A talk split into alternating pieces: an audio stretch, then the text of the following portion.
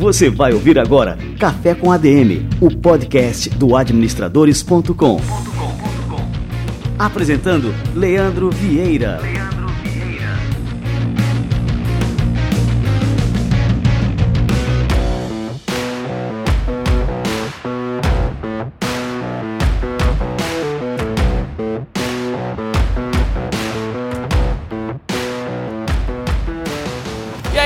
Galera, tá no ar mais um Café com a DM e não é um Café com a DM qualquer. Este é o nosso episódio de número 100. São 100 semanas consecutivas no ar com este podcast, trazendo todas as semanas para vocês muito conteúdo sobre negócio, sobre empreendedorismo, sobre inovação, sobre vida, sobre assuntos diversos que acabam impactando de uma forma ou de outra na sua carreira, nos seus negócios e no seu sucesso. Este podcast tem chegado para cada vez mais pessoas no Brasil e no mundo. Em 100 episódios nós já atingimos quase 50 milhões de downloads. É muita coisa.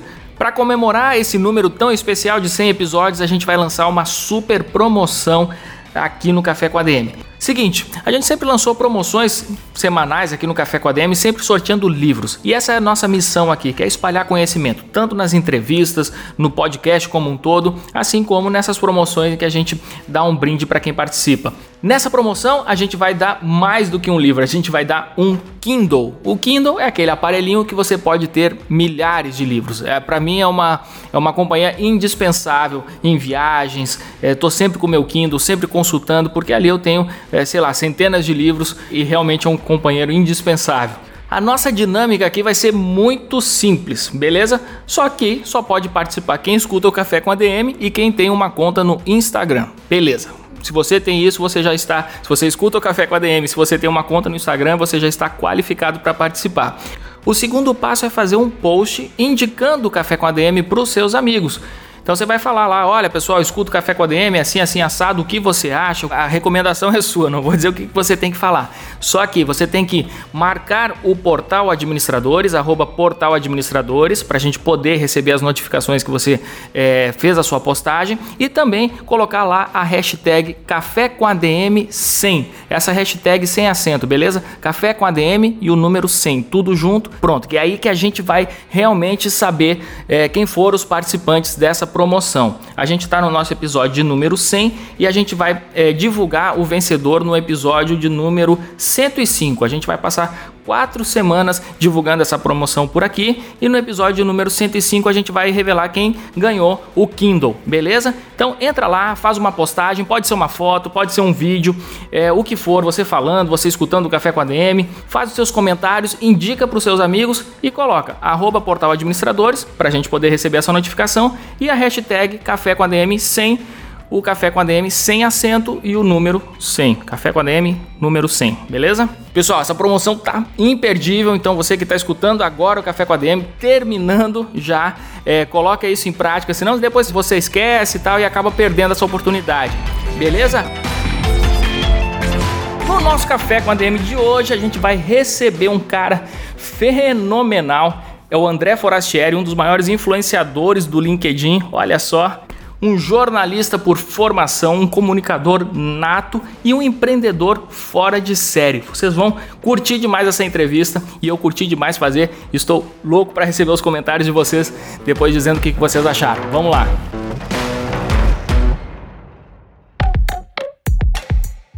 André Forastieri, ele é jornalista desde 1988, é uma das figuras mais conhecidas da mídia brasileira. Foi também crítico de cinema e de música, é empreendedor. Nos anos 90 fundou a editora Acme, que publicava a Revista Herói, cara, isso é um clássico, isso fez, fez parte da minha história também, que foi um grande sucesso com o público infanto juvenil. De lá para cá ele empreendeu vários negócios diferentes no mercado editorial, teve a editora Conrad, teve a editora Pixel, vocês vão conhecer melhor aqui ao longo da entrevista.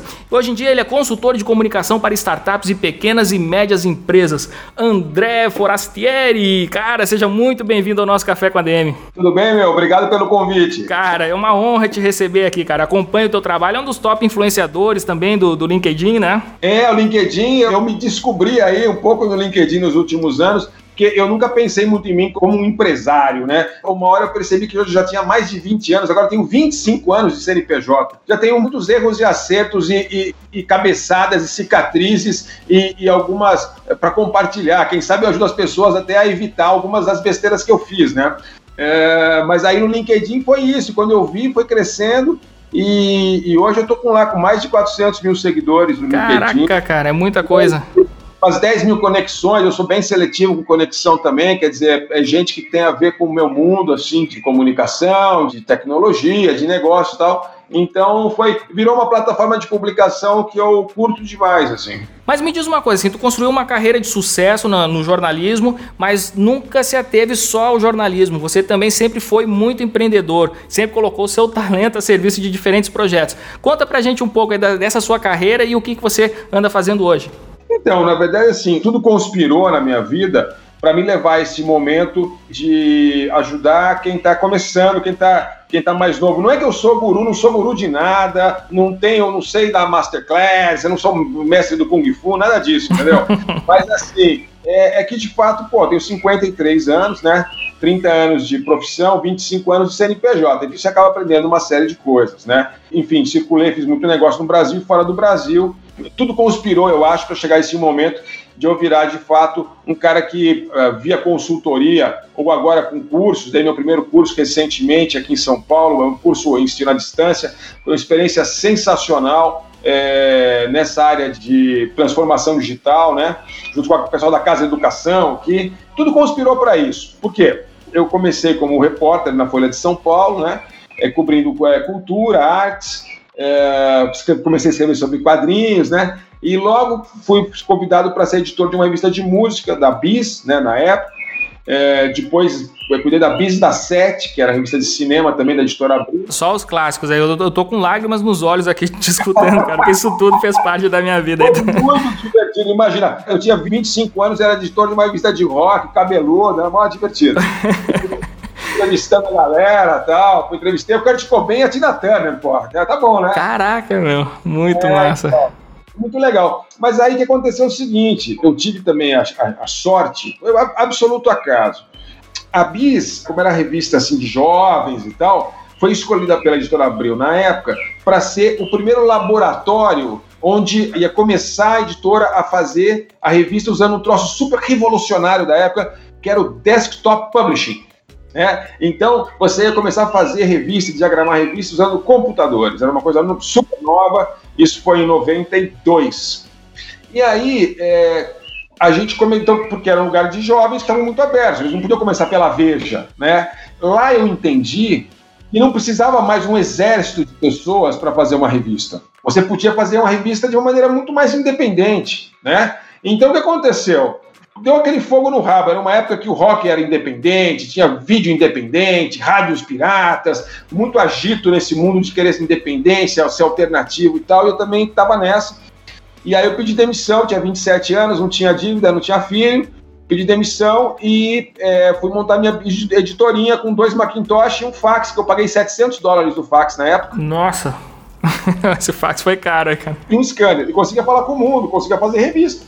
E a gente começou a fazer revista, então de fato a gente usou, é, era uma tecnologia super disruptiva para a época. Você ter o fax, depois começou o BBS, que virou a, que virou a internet, tá certo? Total. Então, assim, nesse processo a gente acabou conseguindo fazer a Herói e a gente fazia captura de imagem de videocassete, imagine. Era uma coisa que ninguém sabia fazer, a Abril não sabia, os jornais não sabiam o que eles estavam. Eles não conseguiam concorrer com a gente, porque a gente era um bando de loucos, entendeu? Os jovens e não sabíamos o que estávamos fazendo, mas a gente estava se atirando, né? E usando tecnologia mais de ponta que tinha barata, né? Uma tecnologia muito punk rock, assim, sabe? Aqueles sintetizadores não era o sintetizador do Rick Wakeman, né? Era o sintetizador do, do, ali do, do, do, Human League, sabe? Assim, era uma coisa baratinha, uma coisa outra época. Era assim que se montava uma startup nos anos 90, né, cara? Era exatamente assim. E aí foi, a gente fez a Herói, e a Herói levou a Nintendo World, revista oficial da Nintendo, depois a, gente, a Pokémon Club, a EGM, a grande revista de videogame. Aí a gente começou a trazer os mangás, Dragon Ball, Cavaleiro Zodíaco, Vagabond. E aí começamos a publicar ah, quadrinhos. Esse eu já comprei duas vezes aí, cara. Eu tenho o primeiro box que a Conde lançou, e aí depois lançaram de novo ele encadernado, também tenho o do Vagabond. Ah, eu sou fã do Musashi. Now we're talking, agora sim. Não, mas então, mas foi isso, quer dizer, então eu fui para esse lado do, do, que eu gostava, de quadrinhos, de arte, de cultura pop, na Conrad, publicando também um tipo de livro que não saía muito no Brasil, uh, e depois PC Magazine, enfim, então a gente foi indo para esse lado cada vez mais, e a gente estava lá no começo na internet, já fazendo umas coisas independentes, dando cabeçada, acertando, errando, começamos a fazer é, conteúdo e, e, soluções de marketing, soluções de criação é, para as empresas de games de tecnologia. Então a gente começou a fazer é, coisa para Nintendo, coisa para Sega, muita coisa para Sega, coisa para Crytek, coisa para é, Microsoft e para as varejistas, tipo Saraiva, Walmart, que queriam falar com esse público jovem. Uh, coberturas de eventos, tipo E3, que é grande evento de videogames, né? Uh, de San Diego Comic Con, enfim, foi, foi indo para esse lado é, trabalhando para essas empresas que queriam falar, e até hoje a gente faz isso. Na minha empresa a gente ainda faz aí bastante coisa para empresas assim que querem falar, fazendo conteúdo especial customizado para jovem ou, ou para o público gamer e tal. Essa foi a história. E no meio disso aí, quer dizer, eu, eu tive que aprender na marra né, como é que você. E quando eu comecei a empresa, eu não sabia o que era uma duplicata, nunca tinha visto, entendeu? não tinha noção nenhuma de nada. E o dinheiro acabou em três meses, óbvio, né? Claro. acabou em três meses. Mas eu costumo dizer que, na minha experiência, e não, isso não é só a minha, mas o que eu assisti, o que eu vivi todos esses anos, que é, ninguém gosta de inovar. A inovação é odiosa. Né? O ser humano não quer inovar, o ser humano quer fazer a coisa como ele sempre fez. A seleção natural nos treinou para a gente não se arriscar. Quem se arriscava era devorado pelo leão, entendeu? E quem gastava muita energia à toa morria de fome. Então, assim, a seleção natural, a evolução é, levou o ser humano a ser um bicho preguiçoso e covarde. É uma declaração pesada. Explica aí, André. Não, é preguiçoso porque se você gastar energia demais, você morre de fome. E covarde, porque se você se arriscar demais, você morre devorado pelo leão, pelos inimigos lá da outra tribo, entendeu? A gente, a gente só se aventura, a gente só sai do que a gente está acostumado, a gente só inova, a gente só cria coisas novas na pressão, na necessidade. A necessidade é a mãe da invenção, né? Tem aquela frase e é verdadeira. Porque senão você fica fazendo tudo como sempre foi feito, tá tudo bem, entendeu? E durante muito tempo o mundo era assim, né? E até a gente, até lá na geração dos nossos pais e avós, né? É, meus pais tinham aquela visão, quer dizer, se você conseguir um diploma de faculdade, pô, o resto da vida tá sossegado, é só fazer a mesma coisa o resto da vida, né? E hoje cada vez menos é assim. Muito pelo contrário. É, eu tenho muitos colegas jornalistas da minha geração, da minha idade, que pô, trabalharam 20, 30 anos para a Editora Abril, para a Folha, para o Estadão, em grandes veículos, e hoje isso tudo mudou de uma maneira, eles não sabem o que fazer, né? Como se reinventar agora no momento que, que força isso, né? E, e o que está acontecendo com a comunicação, é, o que está acontecendo com os negócios como um todo, é o que vai acontecer cada vez mais, é a mudança que vem é, pela frente, Leandro, é isso que eu costumo falar muito, assim, em palestra, para gente que dou consultoria. Ele falou assim: se você acha que a coisa mudou muito nos últimos 10 anos, você não tem noção do que vem pela frente. Entendeu? Porque assim, o mundo vai mudar mais nos próximos 5 anos que nos últimos 30. Não tô brincando, meu. O negócio é seríssimo.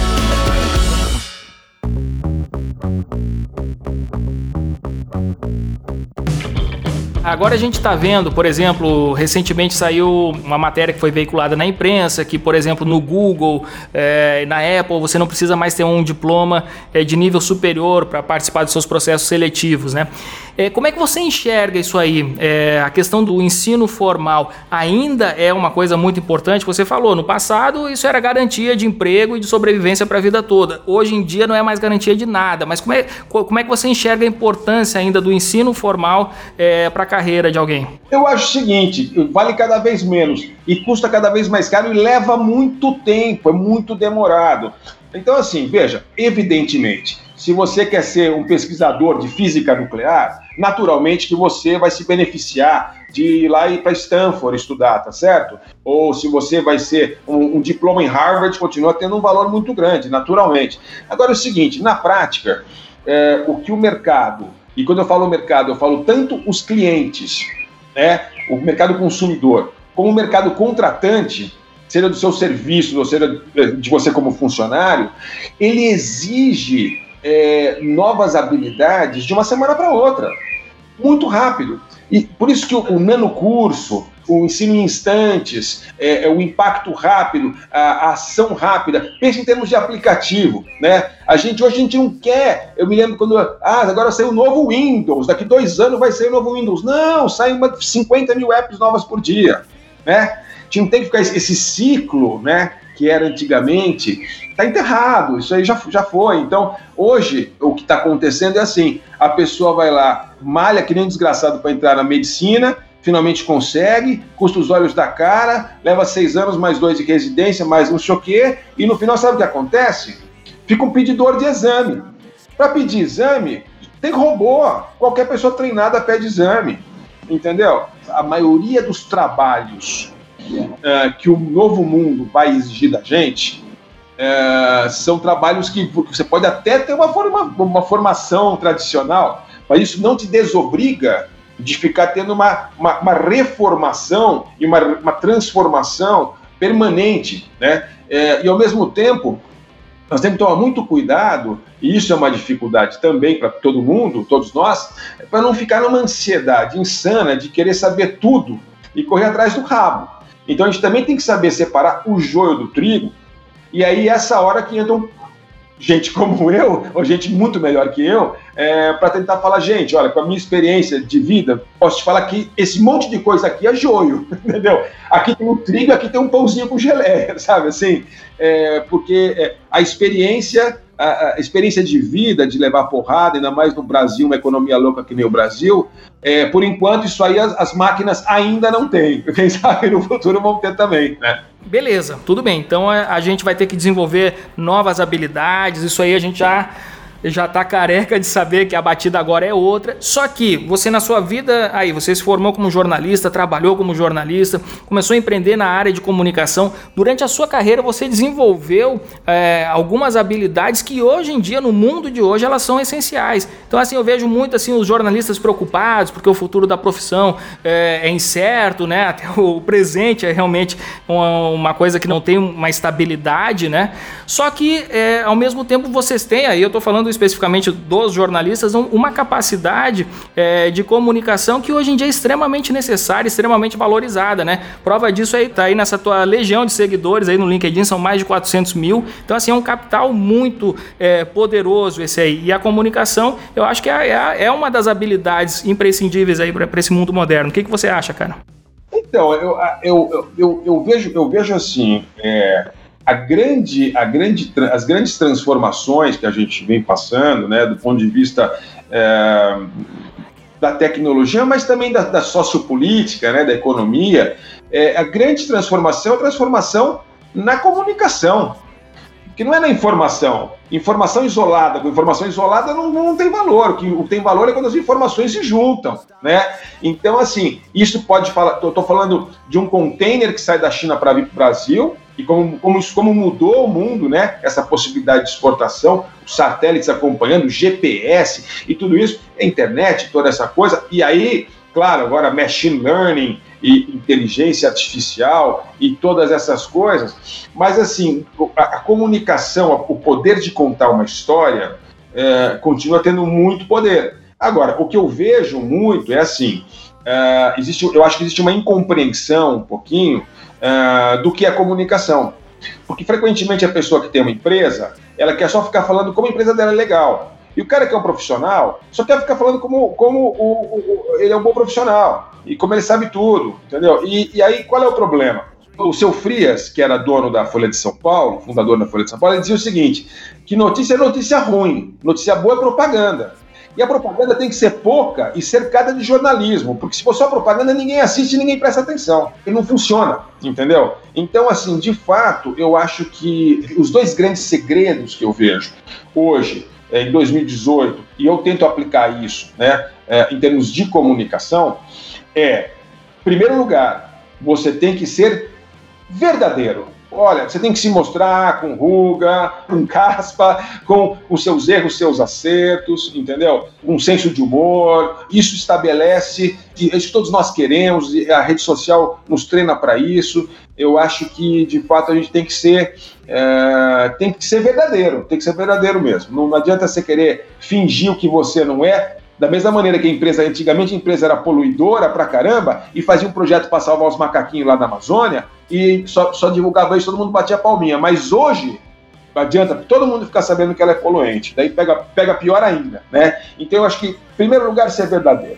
Em segundo lugar, eu acho que tem que ter uma preocupação em gerar valor genuíno para as pessoas na comunicação. Então, eu sempre penso nisso. Às vezes, quando eu estou escrevendo alguma coisa no, no, meu blog, no LinkedIn e tal, é, pode ser uma coisa que eu estou pensando que, sei lá, pouca gente vai curtir.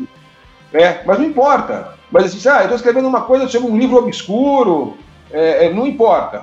Mas assim, tá legal. Eu acho que estou gerando uma coisa interessante para alguém. É, e às vezes é uma coisa que eu quero falar com muita gente, ou uma provocação mesmo, entendeu? Mas é uma provocação sempre com o intuito de, de dar uma, jogar uma luz ali, de fazer pensar, né? Então eu acho que essas duas coisas que eu acho a informação morna, ou a informação toda arrumadinha, né? Você todo maquiadinho para falar como você é legal, né? Ou como você é gênio, é, realmente isso aí é, não cola. E se você ficar só jogando um monte de coisa lá é, genérica, não gera valor. Porque gera valor é a diferença. O igual não gera valor. Entendeu? O igual não é notícia. nesse sentido, eu acho que pensar como jornalista, eu acho que, que me ajuda, me ajuda nessa hora. Assim.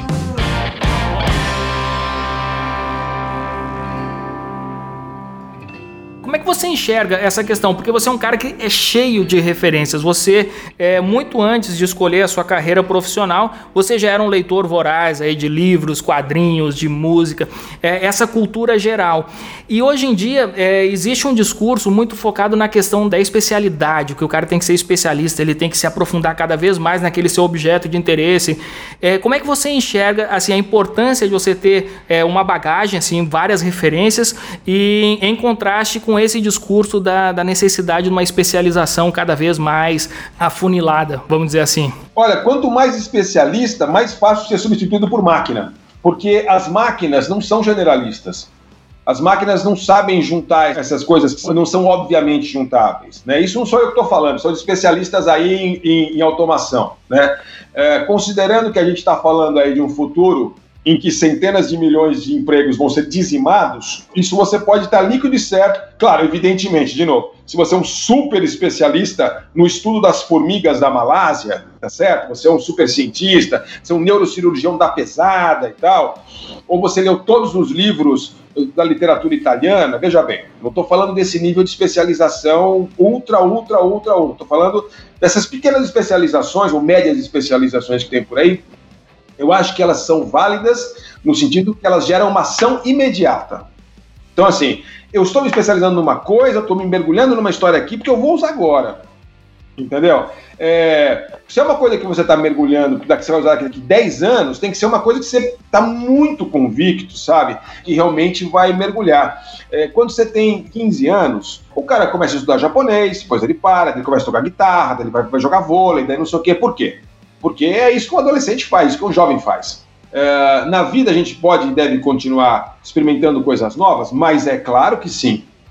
Deve, necessariamente. E é isso que o mundo exige da gente, quer da gente, é isso que o cliente quer da gente, é isso que o consumidor e o mercado quer da gente. Né? E a, até para a gente conseguir pensar, Leandro, esse é o ponto. Veja, eu não sou daqueles caras que acham assim, não, veja bem, a automação vem aí, vai acabar com o emprego de todo mundo, e todo mundo vai ter que viver que nem o Mad Max, entendeu? E os bilionários vão ficar encastrados, a gente tem que aceitar isso é, é, calado, estupidamente. Não é assim, as sociedades mudam. O capitalismo no século XIX tinha escravos, tá certo? Acorrentados no navio, não é assim? Hoje não tem mais e, e de lá para cá o mercado e o mundo é, cresceram e avançaram. Da mesma maneira, a gente vai ter que criar um novo mundo é, do ponto de vista político, econômico, social, é, com outras relações de poder, né, é, para dar conta é, do que vem por aí. E para isso a gente vai ter que ficar mudando. Então, assim, a especialização eu acho hiper válida quando é uma especialização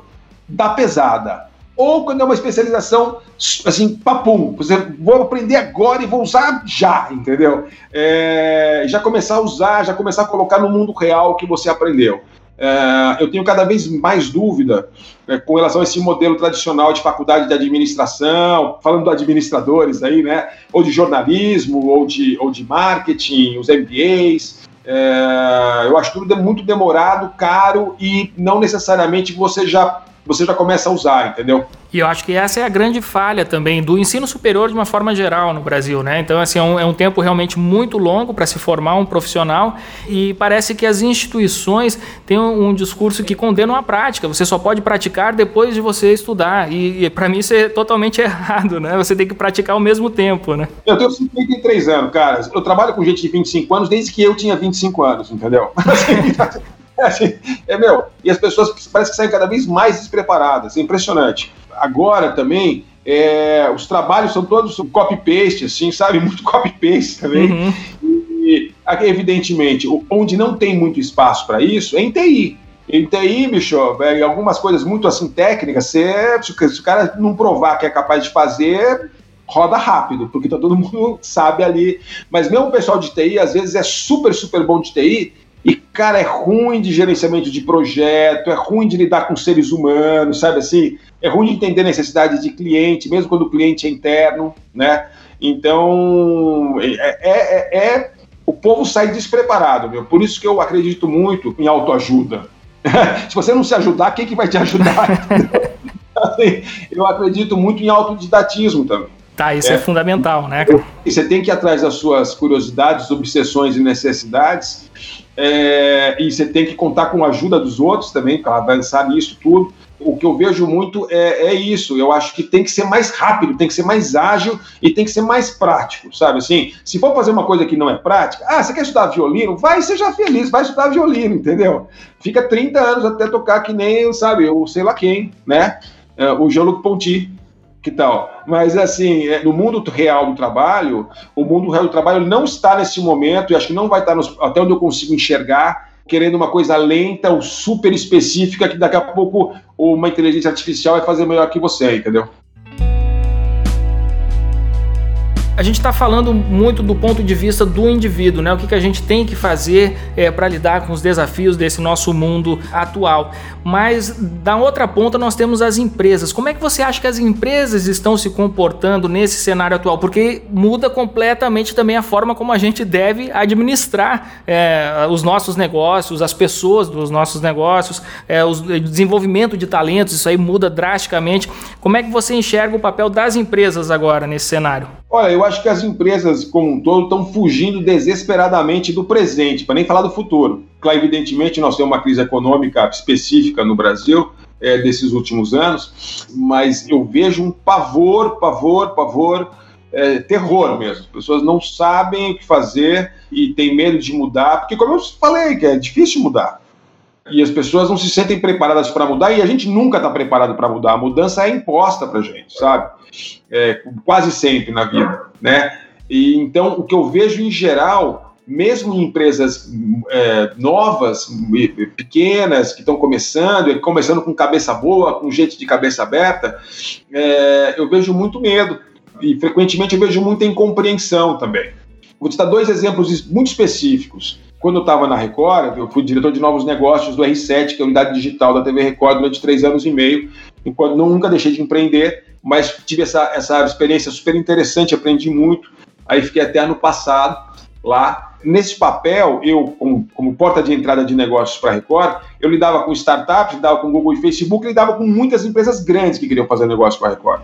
E assim, eu, eu circulei muito. É uma coisa impressionante como as empresas são lentas, são pesadas, olham para trás e tem certeza que tudo vai mudar, menos o cantinho delas, sabe? Tudo está mudando, menos, menos o setorzinho delas, sabe? É uma coisa chocante. E, e, do outro lado, uma coisa que também que eu vejo nas empresas startups que eu lido muito aqui, é uma incompreensão de como funciona o mundo fora das startups, porque as startups são um lugar que são movidas à tecnologia, à inovação, tem fundos ou tem meta de trazer fundos rapidamente, são muito leves do ponto de vista administrativo, de estrutura e tudo, né? É, ao mesmo tempo, às vezes parece, parece, que não entendem que vivem num mundo que tem lei, que tem regra, que tem regulamentação. Eu, eu falo com os caras de fintech, por exemplo, startups da área de finanças, os caras falam cada groselha que eu falo, escuta, meu, você não sabe que tem lei? No Brasil tem lei, cara, tem regulamentação, tem coisa que banco pode fazer, tem coisa que só fundo pode fazer,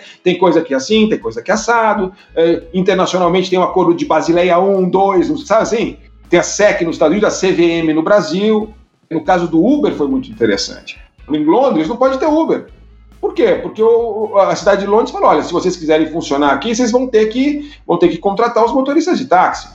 O Airbnb em Paris tem que pagar imposto. Em Roma, grandes cidades europeias, em geral, o Airbnb paga imposto para as cidades como se fosse um, um hotel. E continuam funcionando lá. E essa regulamentação não é sempre ruim, às vezes é ruim, às vezes é boa. Então, assim, o que eu vejo é, é que as empresas, para responder, eu vejo as empresas com muito medo do que vem por aí, do mundo digital, mas da globalização, da precarização, né, da mudança geral, né? É, e do outro lado eu vejo também as empresas muito, às vezes empresas mais modernas, assim, muito descoladas do, do mundo, do, fora do mundinho, sabe? Então, às vezes eu fico meio nesse papel, assim, sabe, de pegar as empresas mais tradicionais e tentar falar, gente, é, aceita a mudança, porque a mudança vem de qualquer jeito. Aliás, tente ser agente da mudança, né? Porque alguém vai ser o agente da mudança. Se você não for agente, você vai ser o objeto. E às vezes das empresas que são startups, eu falo, gente, tem um mundo aí fora e a gente não está no Silicon Valley, a gente está no Brasil. Então vamos cair na real que aqui no, é um país com muitas coisas a serem feitas, com outras regras. Eu sempre falo, Leandro, que é o seguinte, cara, é, sabe que no mundo das startups o maior chavão que tem, né, é falar assim, ah, você tem que procurar um problema muito grande para resolver.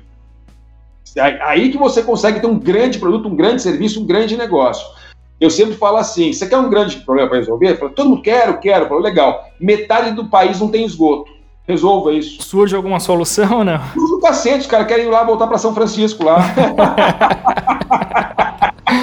Entendeu? Então é isso. Eu acho que é, eu estou falando em geral, evidentemente tem exceções. E muita empresa boa está tá querendo se modernizar, está dando seus passos. É que o mundo muda tão rápido é, que é muito difícil a gente. É difícil para todos nós, cara.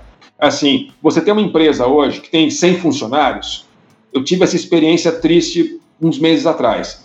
Assim, o cara tinha mais de 100 funcionários. Eu olhei a empresa do cara, assim, funcionava com 20, meu. Isso é um problema também, né? As pessoas acabam. Eu não sei qual que é esse problema, se é, se é a noção que tu diz assim, ah, a minha empresa é grande porque tem um grande número de funcionários, mas sei lá, esquece essa questão que você tá. tá eu sei o ponto que você vai chegar, que é possível fazer muito mais com menos, né?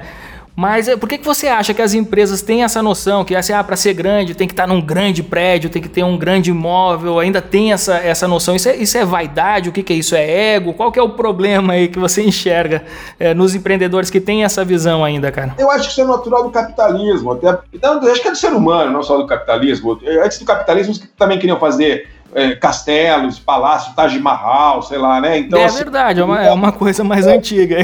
Hoje você vê, a Apple tá lá, fez lá uma sede toda super moderna, todo mundo quer fazer os prédios. O Google nasceu numa garagem, mas você vai ver aqui na, na Faria Lima, aqui, num puta prédio chique, o Google, entendeu? Eu acho que isso aí faz parte do jogo, até certo ponto. Mas o que eu vejo, assim, do ponto de vista do empreendedor, vamos dizer, ou do pequeno e médio empresário, é de fato uma visão de, de ter um reino é, e deixar o reino para os filhos, inclusive. Então, assim, o cara não quer deixar um escritório super lucrativo para os filhos, ele quer deixar um palácio com um monte de servos, entendeu? Um monte de coisa assim. É, tem uma inclinação aí psicológica um pouco para isso eu acho. Também no Brasil tem essa questão também de do cara ser o dono, né? É, mas de fato, assim, eu não acho que você tem que ter gente, pouca gente ou muita gente.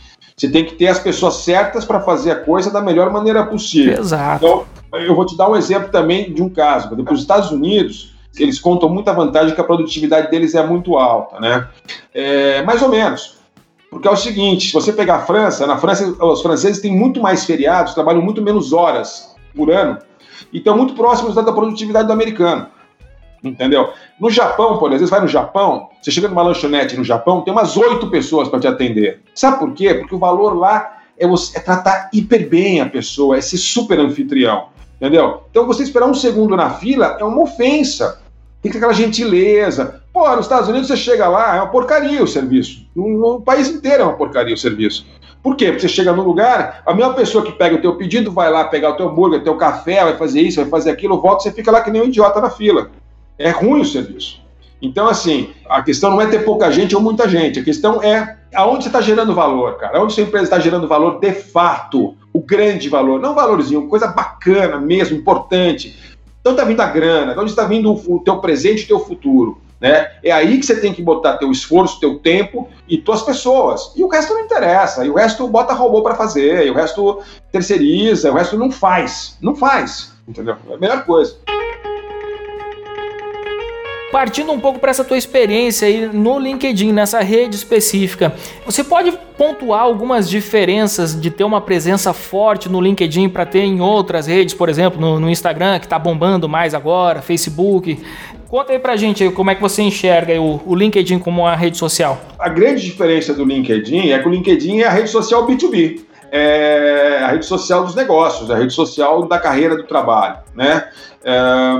então é um lugar para isso e o algoritmo do LinkedIn é, funciona para isso, premia isso, esse tipo de conteúdo, esse tipo de relacionamento, de conexão, né? O LinkedIn gera negócios. O Instagram eu acho que até gera vendas é, frequentemente, né? dependendo da área que você atua, é, como Google, o, o Facebook, né? Eu vejo muito assim, quer dizer, se você é uma empresa que quer se relacionar prioritariamente com outras empresas, é, o LinkedIn é, por definição, o seu lugar. Toda empresa tem. E se você é um profissional, eu comecei a usar o LinkedIn muitos anos atrás, porque eu tinha uma, eu tinha uma empresa no Brasil, tinha uma editora, eu queria fazer negócios com o mundo inteiro. Eu já fazia negócio com o Japão, com os Estados Unidos, não sei o quê. Aí eu via uma revista, um livro, uma coisa que eu queria trazer para o Brasil, uma coisa de internet. Como é que eu ia chegar nas pessoas? Né? Aí eu descobri que tinha esse troço chamado LinkedIn. Isso foi lá atrás, né? E comecei a usar lá atrás. Eu comecei a publicar uns anos atrás. Então, assim, o LinkedIn, se você quer impactar o mundo das empresas, o mundo dos negócios, o mundo B2B, o mundo do RH, né? É, se você quer entrar no departamento de compras das empresas, essas pessoas estão lá. Essas pessoas não estão. No Instagram elas podem até estar, tá, mas elas não estão pensando nisso, estão pensando em, no, na praia, no cachorro, na moda, no artista. Né? É outra coisa. É uma coisa bem diferente. Tem funções diferentes, na verdade. Agora, eu também vou te falar uma coisa, que assim, é, eu vejo cansado de gente reclamando, ah, porque eu não tenho trabalho, porque eu não tenho negócio, porque eu não tenho venda, o cara tá o dia inteiro no Facebook falando de político, sabe? E eu falo, fica metade do tempo que você fica no Facebook e no Instagram, vai pro LinkedIn. Agora você falou uma coisa que, que realmente tá assim, o Facebook é o lugar de discutir política, né? O Instagram de ver essas fotos aí e tudo mais. E o LinkedIn é o lugar realmente de é, falar sobre carreira, sobre é, objetivos profissionais e tudo mais, né, cara? Eu acho o seguinte, o LinkedIn, veja só, eu uso algumas, algumas ferramentas, até da minha formação de jornalista de cultura e tal, e, e desse mundo, é, no LinkedIn. Então, por exemplo, no LinkedIn, de blogueiro, né? E eu falo de política no LinkedIn. É, por quê? Porque a política impacta a economia, impacta os negócios, impacta tudo. Né? Uhum. Tem um jeito para falar. Ou, por exemplo, às vezes eu faço alguns posts é, é, juntando com cultura pop. Então eu faço coisas tipo, ah, uma lição de marketing do, do Chaves. É, como aprender a vender com esse de si, sabe assim? e coisas desse tipo assim que são meio mais, mais pop, mais Instagram, ou da Rihanna, entendeu? Isso funciona muito bem para mim também no LinkedIn, porque é uma coisa que não é um ambiente de trabalho, mas não é um post de gravata, entendeu? Não é um post de paletó, né? Mas de fato é isso, quer dizer, o LinkedIn é o espaço dos negócios, né? É uma ferramenta de negócios. E agora, André, qual é a dica que você deixa? E vamos agora resumir aqui o nosso bate-papo é, para os profissionais que estão nos escutando, para os empreendedores, é, para se prepararem aqui para esse mundo, para esse cenário que a gente pintou aqui hoje. O que, que o cara tem que fazer aí? Eu acho que a grande coisa e é, é o grande desafio de todos nós é a gente estar tá aberto para aprender o tempo todo e buscando aprender, tendo essa abertura de coração e não ficar se prendendo ah, ao preconceito ou ao conceito do passado, seja uma, da, da, política ou da economia. Não acredite no que você lê no jornal, vê na TV, ou viu na rede social, te mandaram pelo WhatsApp, ou que teus amigos estão dizendo que é assim. Aprender é questionar, aprender é ter visão crítica, olhar crítico, sempre. Crítico no quê? No que a gente mais gosta. A gente tem que ser crítico com o que a gente mais acha que é o verdadeiro, que é o mais certo, que é o mais garantido, que é onde a nossa empresa vai dar certo, onde a minha carreira vai para frente. É nessas certezas que a gente tem que ser mais crítico, a gente tem que ser mais questionador. Essa consciência de que a crítica, a visão questionadora, é o arroz, nosso arroz com feijão, é, que eu acho que o jornalismo me trouxe muito. Eu acho que é assim que a gente tem que, assim que a gente vai para frente, sabe? Como ser humano e assim que a gente vai para frente também como profissional, como empresa, sabe? E a partir do momento que você começa a ter também essa postura sempre crítica, acaba criando, até de uma maneira complementar, uma empatia maior. Você começa a se colocar mais na posição do outro. Que outro? Aquele que defende a coisa que você mais acha estúpida. Aquele que defende a coisa que você acha mais esquisita, sabe assim? Por quê? Porque quando você é crítico, você está se colocando fora da sua certeza e está olhando de fora atacando. E aí, quando você começa a fazer isso, você começa a ter uma relação, você começa a ter uma empatia maior com quem está ali diferente, sabe? Parece meio filosófico, mas assim, eu acho que isso aí ajuda muito. A minha dica, se eu tenho uma dica para dar, é tenha um olhar crítico e tente ter empatia. E do ponto de vista muito prático, muito, muito, muito prático, é, a dica que eu tenho para dar é a seguinte: o seu tempo é o seu ativo mais precioso. Você não sabe quanto tempo você tem. Você não sabe se você vai morrer hoje ou daqui 50 anos, em que situação. Então você tem que é, usar esse ativo da maneira mais cuidadosa, mais caprichosa, usar para convivência com as pessoas que você ama, usar para curtir as coisas que você curte e usar para o trabalho da maneira mais eficiente, mais focada, sem distrações. Eu sempre falava em, em reuniões, em, em, até em palestra, eu falo, eu sou chato pra caramba nisso aí. Falo assim, ah, quanto é que é a consultoria? Eu falo, minha consultoria é assim, com o telefone celular ligado, desligado é X. Telefone celular ligado é 2X, sabe? Porque assim, é, desliga esse celular, cara. Você tá na frente da pessoa, sabe? Se você tivesse querendo ganhar aquela mina, você não tava falando no celular. Se, você, se o teu chefe te chamar, você não vai puxar o celular e ficar falando, olhando o WhatsApp ou, ou, no Instagram, entendeu? Seu maior cliente vai estar tá fazendo negócio, quer fazer negócio com você, então desliga, desliga as notificações, você vai ganhar meia hora, uma hora por dia entendeu? A gente precisa de tempo menos fraturado, menos fragmentado, para a gente poder é, se dedicar às coisas direito, fazer as coisas direito, é, fazer as coisas fluírem e fruírem, sabe? Minha dica assim de gestão é, antes de mais nada, uma dica de gestão de tempo. É, eu acho que essa é a coisa mais importante que todos nós precisamos aprender, ainda mais nesses, nesses tempos em que as interrupções é que monetizam, né? E o meu foco está muito nisso. Não sou perfeito de jeito nenhum, é, mas é isso que eu estou perseguindo.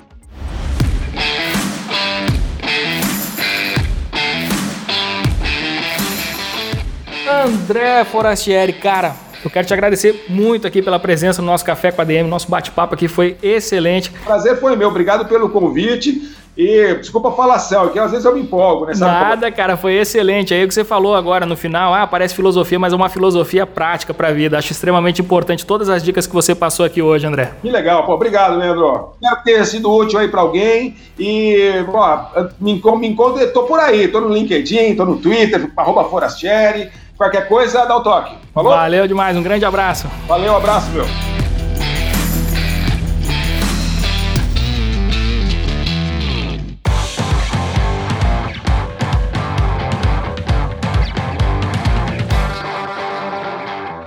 Que sensacional, cara, que entrevista transformadora essa com o André Forastieri. O cara realmente é fantástico. Eu falei, comentei aqui que muitas das iniciativas que o André teve acabaram impactando na minha vida, né? Então, assim, acompanhei todo esse trabalho sem saber que era ele que estava por trás, da editora Acme, é, da editora Conrad, da Pixel, enfim, todo esse conteúdo aí fez parte realmente da minha adolescência, da minha formação e da minha vida adulta. Continuo lendo é, muitos quadrinhos, isso é uma coisa que faz parte aí do meu lazer, do meu hobby. E eu sempre costumo dizer que isso é importantíssimo para todo e qualquer empreendedor, administrador. Como a gente falou aqui na entrevista, a pessoa não deve se restringir somente aos seus objetos de interesse profissional. Então, assim, beleza, se você é um cara que gosta de marketing, de estratégia, é muito importante, lógico que você leia muito muito sobre isso, leia os principais autores, é, esteja sempre em busca de novas informações. Mas o que acontece é que você aprende muito, muito, muito, muito olhando para outras direções, para outras referências que não tem nada a ver com aquilo que você quer aprender.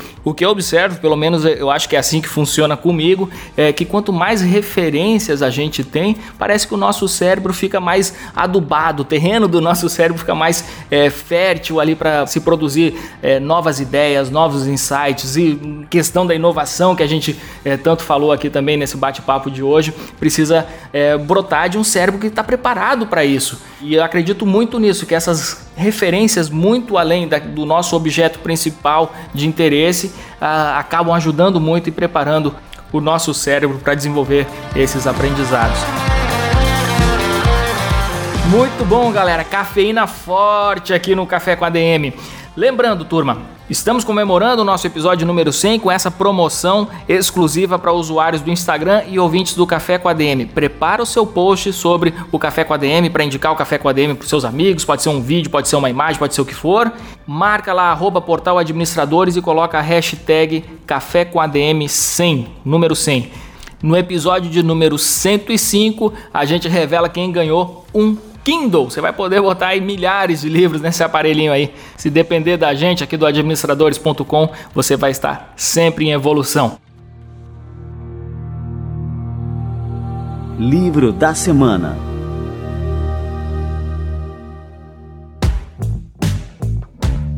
E o nosso livro da semana é da fera João Kepler. Pô, esse cara, quando ele fala, você tem que escutar.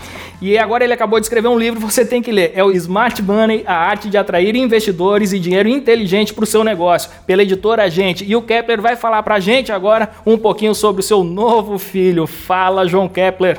É, Leandro, sempre uma honra falar com você, falar com teus assinantes aí do administradores.com, muito bacana. É isso, estou lançando meu quinto livro, é, Smart Money. Lancei esse livro porque muitos e muitos empreendedores no Brasil todo me perguntam, João, onde encontrar investidor? João, como conseguir dinheiro para o meu negócio? João, como captar investimento? Então, essa é a pergunta recorrente que sempre me fazem. E daí, partindo disso, dessas perguntas, eu resolvi responder essas perguntas contando os bastidores de como como tudo funciona. Eu faço investimento desde 2008, ou seja, mais de 10 anos nesse negócio de investindo e hoje invisto em mais de 354 empresas. Então, por isso, eu resolvi contar como tudo funciona e como o empreendedor e o empresário, o que ele precisa fazer para atrair o investidor e para conquistar o investimento que ele precisa para o negócio dele.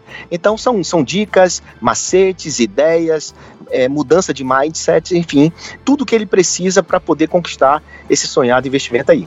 Ô Kepler, só, eu queria só um spoiler do livro, porque aqui é, no subtítulo a gente tem o seguinte: A arte de atrair investidores e dinheiro inteligente para o seu negócio. O que, que vem a ser um dinheiro inteligente? Qual que é a diferença desse dinheiro inteligente para um dinheiro, não sei, vamos chamar assim um dinheiro burro? Dinheiro normal. Dinheiro normal é aquele que vai só o dinheiro e troca por alguma coisa, alguns juros, alguns dividendos, etc. O dinheiro inteligente é aquele que te ajuda com algo mais. Ele te ajuda com mentoria, com, com aconselhamento, ele te ajuda e pega na mão e vai junto com você. É aquele investidor que quer que você tenha sucesso, que você conquiste o que você precisa para que ele possa ganhar dinheiro também com isso na sequência. É um investidor que pensa no futuro, pensa no longo prazo. Então, esse dinheiro inteligente é que o empreendedor precisa para poder ter tempo para fazer o projeto dele dar certo. E aí ele precisa desse dinheiro inteligente porque é algo a mais além do dinheiro propriamente dito. Então é por isso que a gente chama de smart money, que significa dinheiro inteligente. Show de bola, tá aí a nossa dica de leitura da semana. Valeu, João Kepler. Muito sucesso aí no livro, cara. Já tô na fila aqui para comprar, viu? Tá em pré-venda na Amazon, em outubro nas livrarias. Obrigado, valeu. Valeu, um abraço.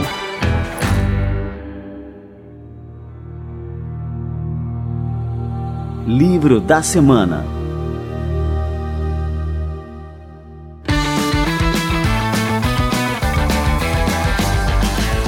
Aí, galera. Comemoramos aqui o nosso episódio número 100. Estou muito feliz. Muito obrigado para você que escuta o Café com a DM todas as semanas. Para você que está chegando agora e curtiu é, esse conteúdo que a gente produziu aqui hoje.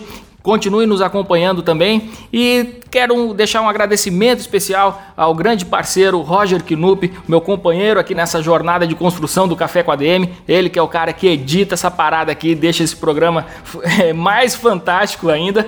E quero agradecer também ao meu amigo Simão Mairins, que me ajuda demais aqui nas pautas do Café com a DM, a toda a turma do administradores.com que trabalha aqui no, no Administradores dando gás, dando suor e acreditando nessa visão é, que a gente tem de transformar a nossa sociedade a partir do empreendedorismo e da administração. Muito obrigado a todos vocês e vamos continuar essa jornada porque temos muito trabalho pela frente. Valeu demais, galera. Um grande abraço e até a próxima semana em mais um episódio do Café com a DM, a sua dose de cafeína nos negócios. Até lá.